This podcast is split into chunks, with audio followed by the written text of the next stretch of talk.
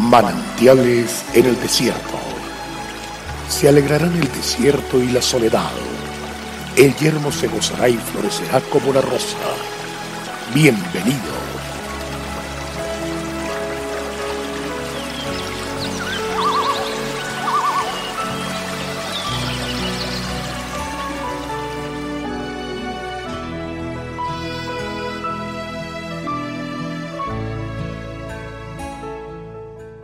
Jehová será refugio del pobre, refugio para el tiempo de angustia. En ti confiarán los que conocen tu nombre, por cuanto tú, oh Jehová, no desamparaste a los que te buscaron. Salmo 9, 9, 10. Dos interesantes enseñanzas podemos extraer de esta porción bíblica. La primera tiene que ver con la pobreza, pues el salmista nos declara Jehová será refugio del pobre. Por lo regular relacionamos pobreza con la carencia de bienes materiales, pero las escrituras nos hablan de una pobreza mucho más grave y es la espiritual.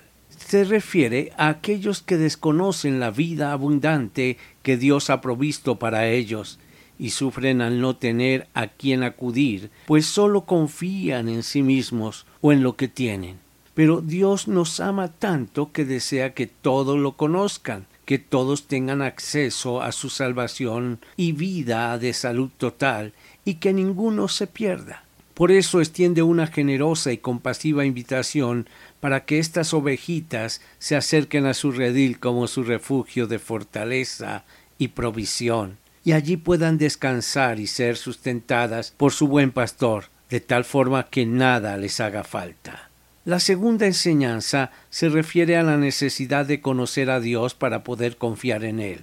Dios es nuestro Padre y Creador. Nos hizo a su imagen y semejanza, es decir, con un espíritu diseñado para tener amistad con Él y conocer sus planes y propósitos.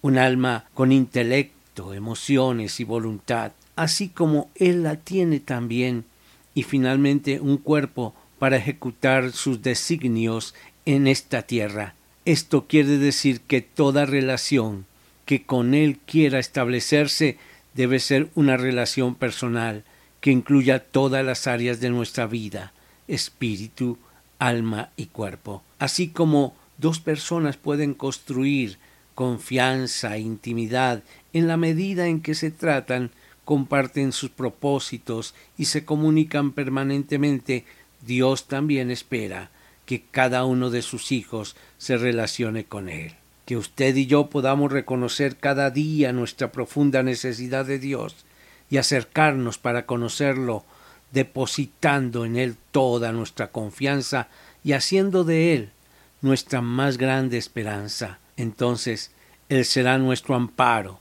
nuestro refugio, nuestra salvación en medio de la angustia. Qué grato saber que el Señor está a nuestro lado. Dios te bendiga, Dios es fiel y avanzamos en victoria.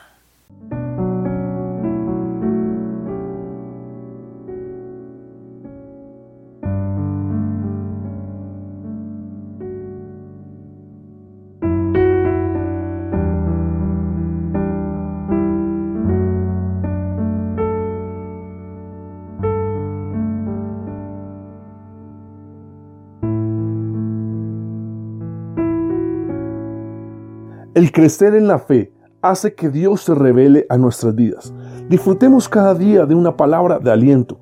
Consulte nuestra página en internet cfeprimavera.org y todos los días llevaremos manantiales en el desierto junto con el pastor Daniel Machuca. Bendiciones para todos, pero también recuerde suscribirse a nuestro canal en YouTube.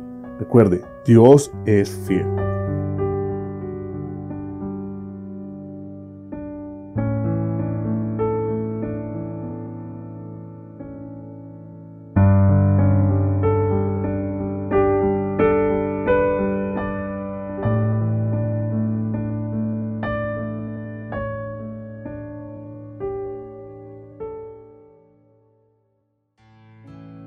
Hasta aquí, manantiales en el desierto. Será muy grato estar con ustedes mañana en una nueva entrega de Manantiales en el Desierto.